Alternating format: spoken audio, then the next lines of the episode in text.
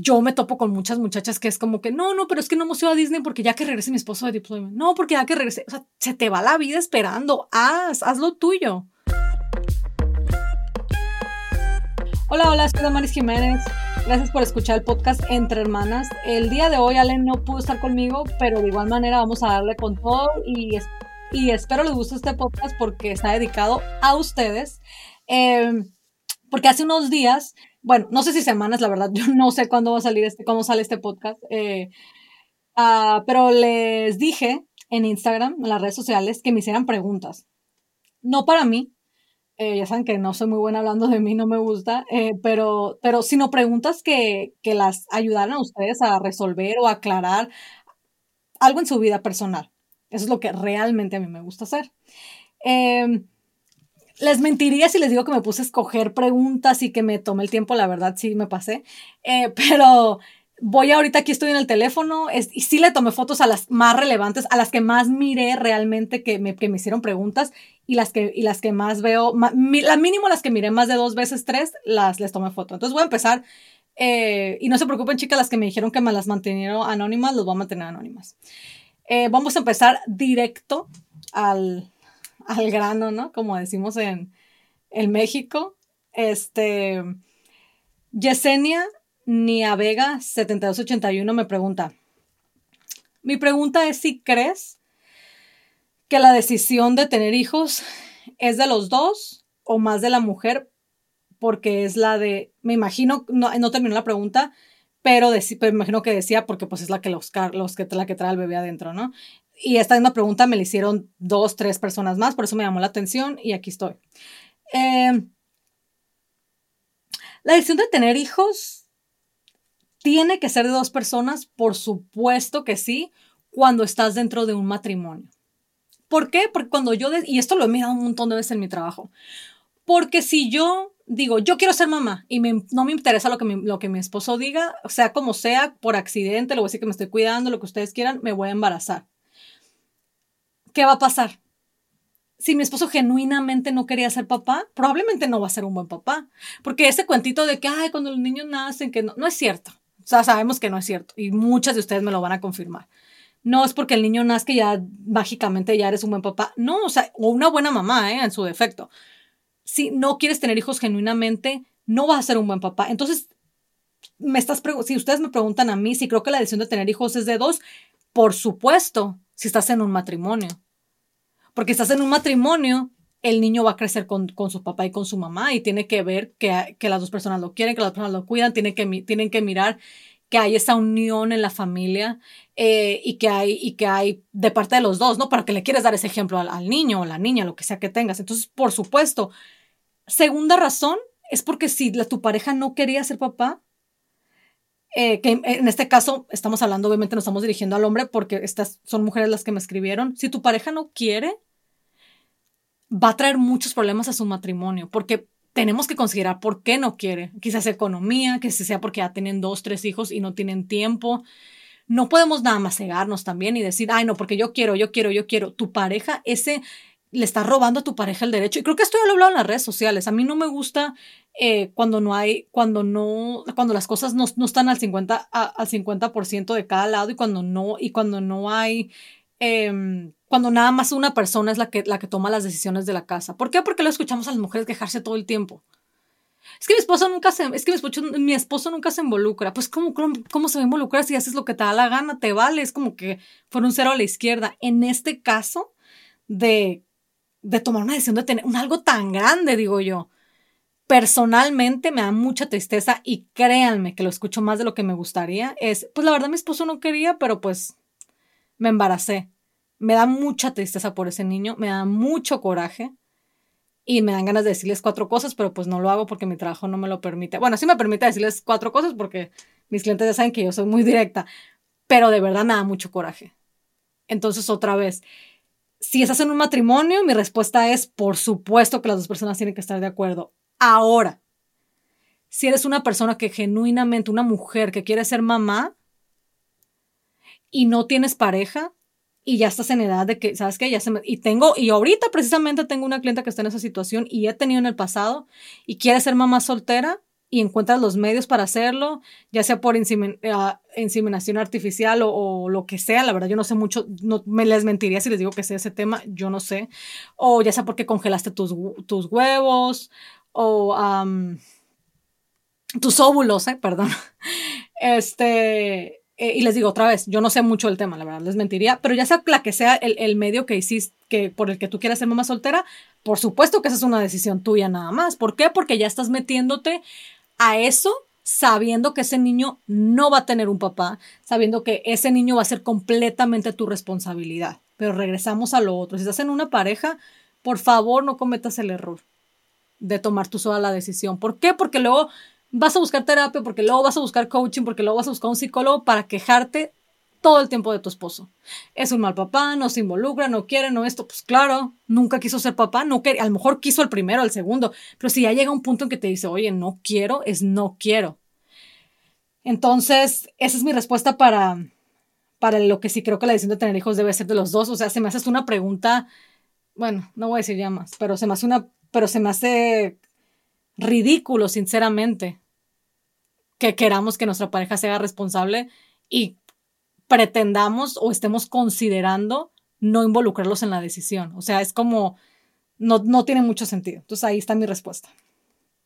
Si les gustaría escuchar más de este tema, díganme en las redes sociales. Tengo, o sea, tengo, puedo seguir y seguir, pero pues es que no nada más puedo hablar de esto en todo el podcast. Ok. Eh, tengo otra aquí.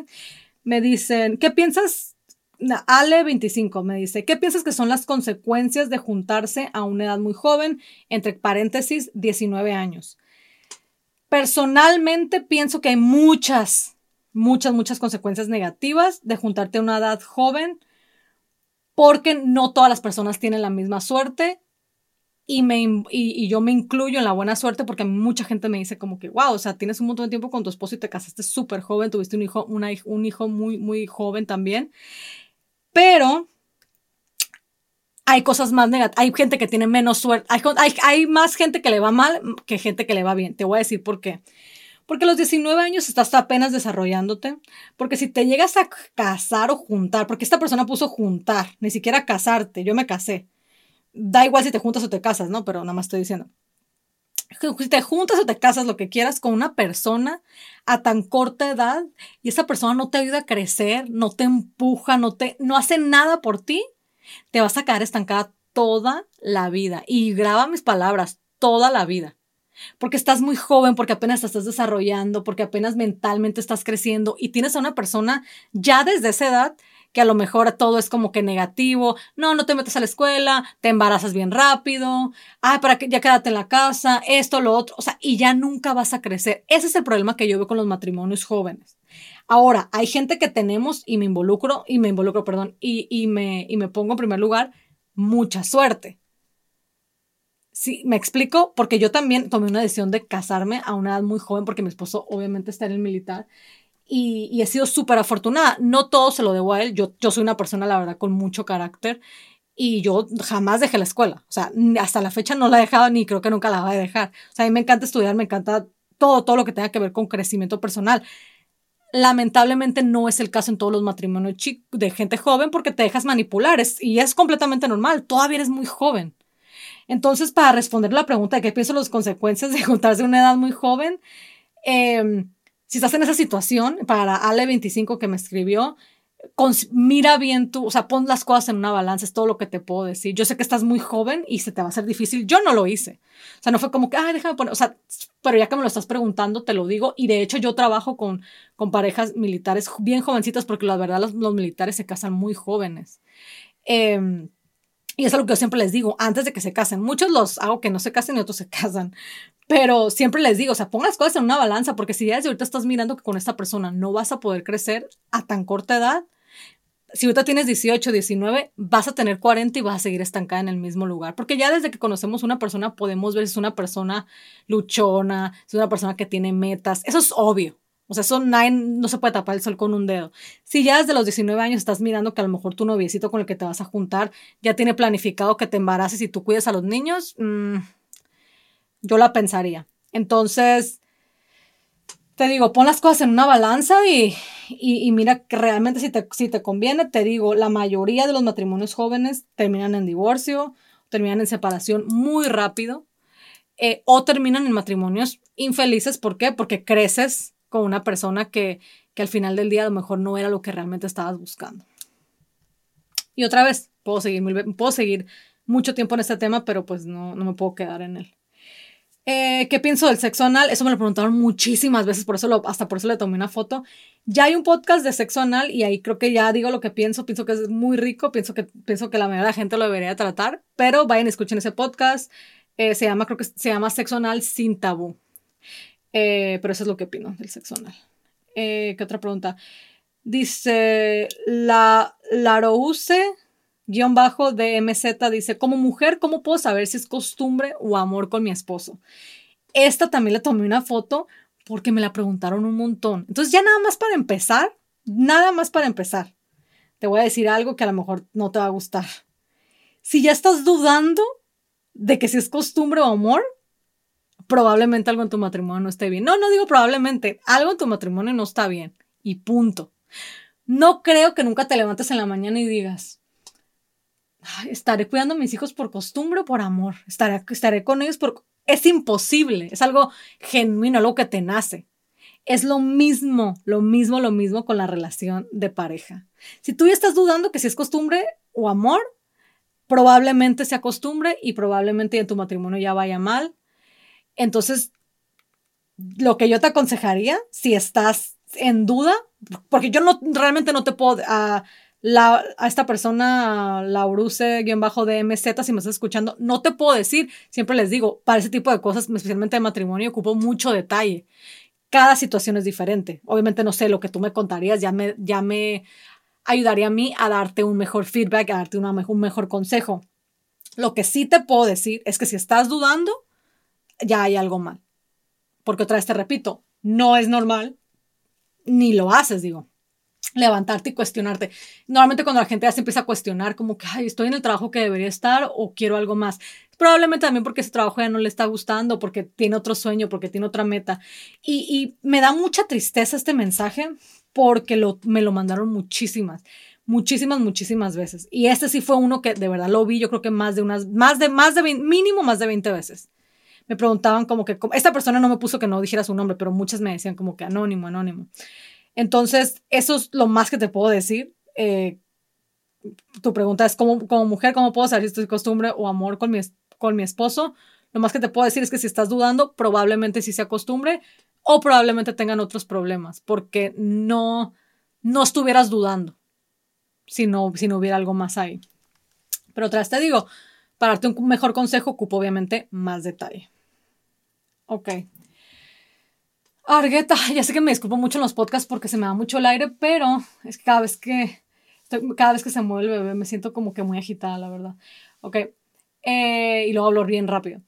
Argueta.elizabeth me dice, consejo, ok, ok, ya me acordé de este. Dice, consejo para a new military spouse o military wife. Mi esposo comenzó y estoy sola.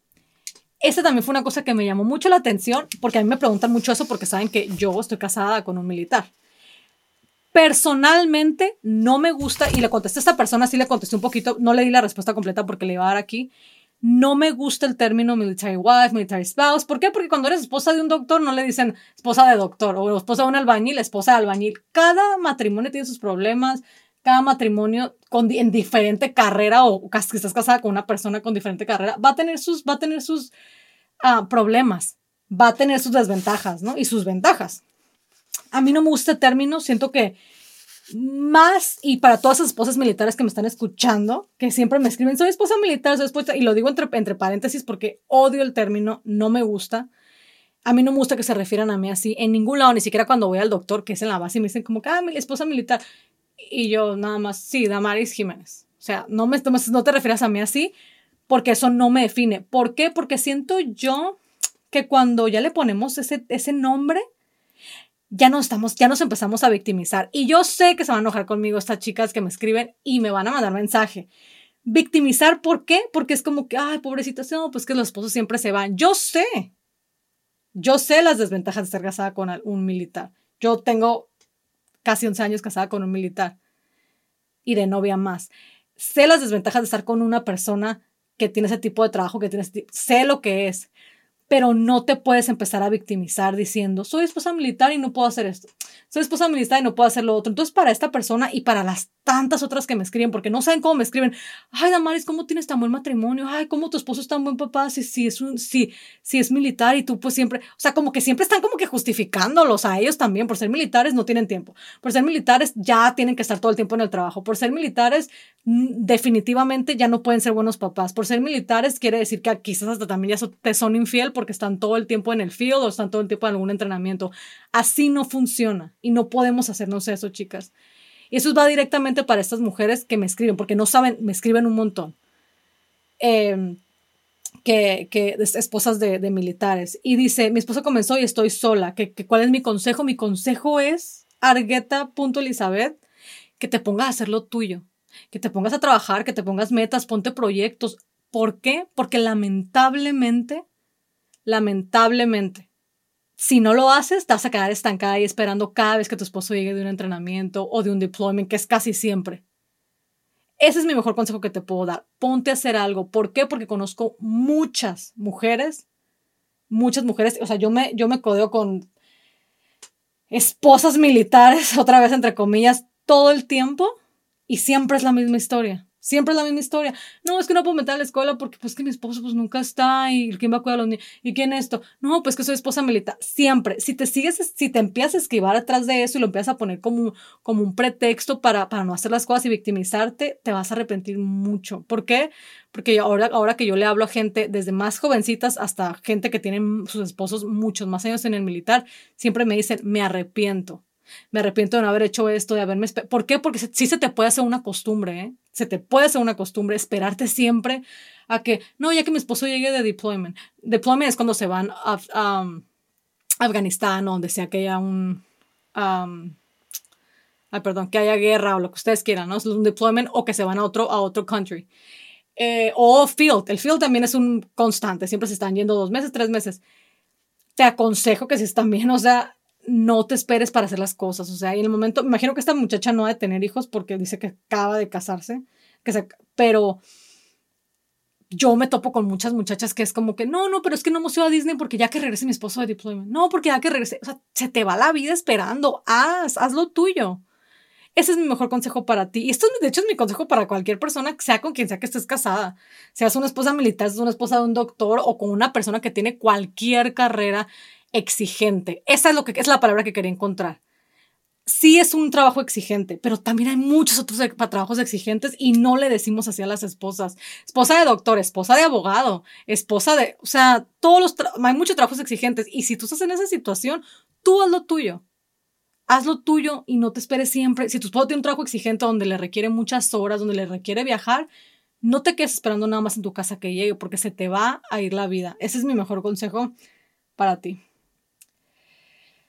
Ah, ok, eh, dice esta persona, María Arriola. María Arriola. Dice, ¿qué edad y cómo empezar a hablarle a mis hijos de sexo?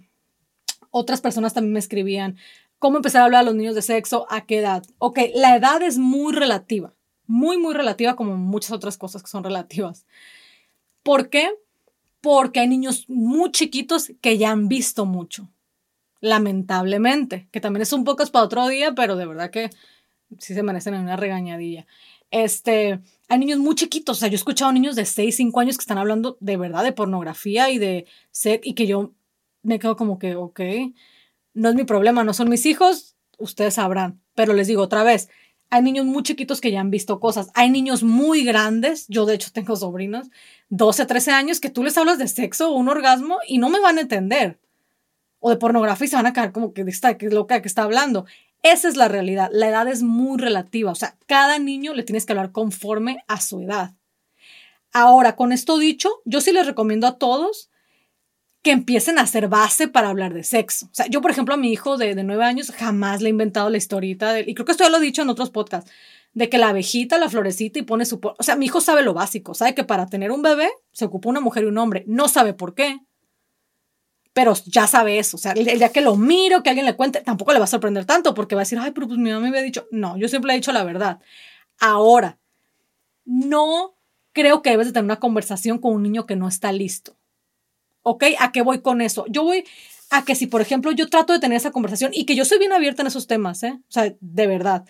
He tratado como que de empezar ese tema y creo que la otra vez se lo estaba comentando a mi mamá por algo que el niño escuchó de una doctora eh, que de hecho la doctora muy mal porque pensó que Eduardo tenía 12 años y le hizo un comentario sobre la sexualidad. Eduardo no entendió absolutamente nada, entonces yo dije, bueno, voy a tratar a lo mejor y cero, o sea, no entendía nada, de que estaba en las nubes hablando de otras cosas.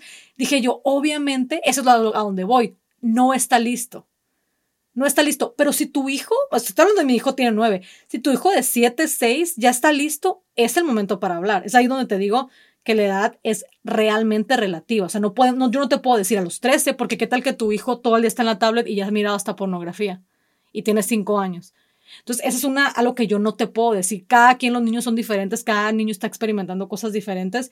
Y así como hay niños de 13 que todavía no saben ni qué, hay niños de 5, otra vez, que ya están viendo pornografía, que ya han mirado gente tener sexo en la o sea, muchísimas cosas. Entonces, ¿a qué edad y cómo empezar a hablar a mis hijos de sexo? Fácil. A la edad conforme tú los veas que ya saben.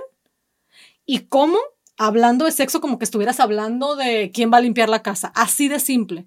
No hay mejor manera, no hay nada, nada, nada más bonito y nada más limpio y nada que vaya de verdad, o sea, hacer las cosas mejor que la educación simple. O sea, simple. O sea, yo, por ejemplo, y, y saben que no me gusta meterme ni mezclarme con las, con las preguntas, pero para que me entiendan, digo, porque tiene que ver con niños. Yo, por ejemplo, con Eduardo, Eduardo sabe de todas las drogas, saben lo que son, tú les preguntas qué es cocaína, qué es esto. O sea, todo eso él lo sabe, o sea, te lo, te lo dice, sabe lo que es mindful eating, o sea, cosas que tú no te imaginarías que un niño a lo mejor sabe, pero yo lo hablo con él porque él tiene la discernición de entender. Y creo que esa es la palabra, discernición. Si tus hijos ya tienen la discernición, tú háblales como si nada. O sea, esa es la mejor manera de empezar a hablar con ellos de sexo. Ahora, si toda la vida les has escondido y toda la vida les has contado la, la, historieta de, la abejita del panal, pues pobres niños, ¿no? Se van a quedar como que está loca que está hablando. Por eso hay que ser sinceros. O sea, si tu hijo no está listo, empieza con lo básico. Con lo básico. Lo básico es la vagina, el pene, y para tener niños se necesita una vagina y un pene para tener un bebé.